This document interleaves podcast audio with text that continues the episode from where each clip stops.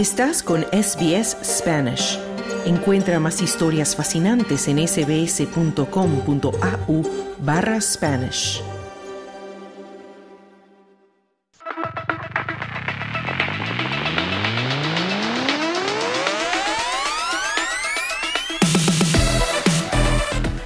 En SBS Audio Australia en Español ya llegamos al tiempo de deportes y ya está con nosotros nuestro compañero Juan Moya. Hola Juan. Hola, ¿qué tal? Buenas tardes. Buenas tardes. Vamos a empezar por el fútbol y por las Matildas, porque ya están listas para jugar la serie final para las Olimpiadas de París, aunque sin su jugadora estrella. Efectivamente, Tony Gustafsson, entrenador de las Matildas ya dio la nómina de, las 23 jugadoras que están citadas para enfrentar a Uzbekistán el 24 de febrero en la capital de la, del país, eh, en Tashkent. Va a ser el primer partido y luego cuatro días después en Melbourne, el 28 de febrero, se cierra la serie y el ganador va directo al a las Olimpiadas de París. Sin eh, Samantha Kerr, hay nuevas caras en la nómina, hay jugadoras jóvenes y esperemos que puedan representar bien al país y lograr clasificar. Y, una pronta recuperación a Sam Kerr porque la lesión que sufrió es muy complicada, pero mm. esperemos que pueda podamos verla jugar por la selección australiana. Ojalá. Y seguimos con el fútbol, nos vamos ahora a la A-League porque mañana viernes hay partidos. Claro, Mañana se abre la fecha número 16 de 27 partidos. Eh, Adelaide United necesitada de puntos se enfrenta a Per Glory, que en el último partido ha subido bastante su nivel. Así que a las 7.45 de mañana tenemos el primer partido de la fecha. Y otra noticia, el Melbourne City ha contratado a Vicente Fernández, 24 años, lateral izquierdo, jugó en la Universidad de Chile el año, el año pasado, pertenece a Talleres de Córdoba y viene a préstamo hasta fin de temporada porque necesita un marcador de punta, ya que Bejic, el actual titular, se fue a jugar a, eh, al Medio Oriente. Así que un chileno estará defendiendo al Melbourne City. Muy bien. Y mañana también hay otros partidos, esta vez son unos partidos cruciales en el preolímpico sudamericano. Cuéntanos. Claro, se juega la segunda fecha ya del final, donde hay cuatro equipos y los dos primeros van a, a las Olimpiadas. Mañana Argentina-Paraguay. Eh, Paraguay derrotó a Brasil en la primera fecha. Paraguay derrotando a Argentina ya saca boletos para las Olimpiadas. El otro partido, Venezuela-Brasil. Brasil necesita derrotar a Venezuela. Venezuela empató con Argentina 2 a 2. Por lo tanto, Brasil para poder llegar a, a París tiene que derrotar a Venezuela y jugar eh, y quedando una fecha más. Argentina tiene la misma obligación.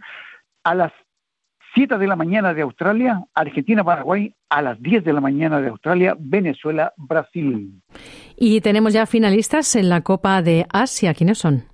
Jordania dio la gran sorpresa derrotando 2 a 0 a Corea del Sur, clasificando mm, a la final, y el otro va a ser el locatario Qatar frente a Irán, eh, que lo derrotó por 3 a 2. Por lo tanto, Qatar y Jordania juegan la final de la Copa de Asia 2024. Muy bien. Nos vamos ahora al tenis porque Arabia Saudita va a organizar un torneo de estrellas y posiblemente también el Masters 1000 del 2025. Cuéntanos. Bueno, ya está confirmado que después del Masters 1000 de Shanghái, de, entre el 12 y el 13 de octubre, en Arabia Saudita se va a jugar eh, el Gran Slam de los seis reyes. Nótese el nombre, seis reyes. Estarán Novak Djokovic, Rafael Nadal, Carlos Alcaraz, Gianni Sinner, Daniel Medvedev y Holger Rune. Entre todos ellos han ganado más de 50 títulos. Increíble y la cantidad de dinero que se van a repartir es de otro mundo. Estar ahí. Y luego viene que va quiere organizar el 2025 un Master 1000. El Master 1000 si lo organiza el 2025 lo organiza en enero, antes de que comience el primer Grand Slam de la temporada. ¿Qué va a ocurrir? Que podría desaparecer la United Cup que, que, se estaba que se juega acá en Australia y las competencias de Adelaide y Brisbane. Peligra el tenis eh, en Australia, sobre todo de poder ver a las grandes estrellas del tenis mundial que juegan en Australia preparándose para llegar al abierto. Es preocupante, vamos a ver qué es lo que va a ocurrir, pero donde hay dinero, todo se puede organizar. Mm, está claro, bueno, esperemos que no tenga consecuencias negativas para Australia.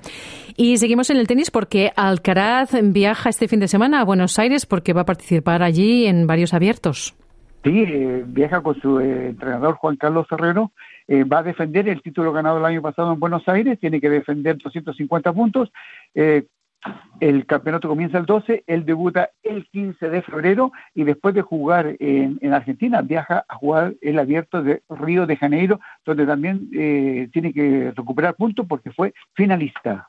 Nos vamos ahora al ciclismo y tenemos resultados de la segunda etapa del Tour Colombia. Claro, en una escapada que dio resultado, eh, donde los favoritos se confiaron que podían eh, eh, atraparlos antes de cruzar la meta, no fue así, y en un embalaje electrizante, Harold Tejada de Colombia, 24 años, por primera vez gana una carrera defendiendo un equipo de a nivel mundial, el Astana.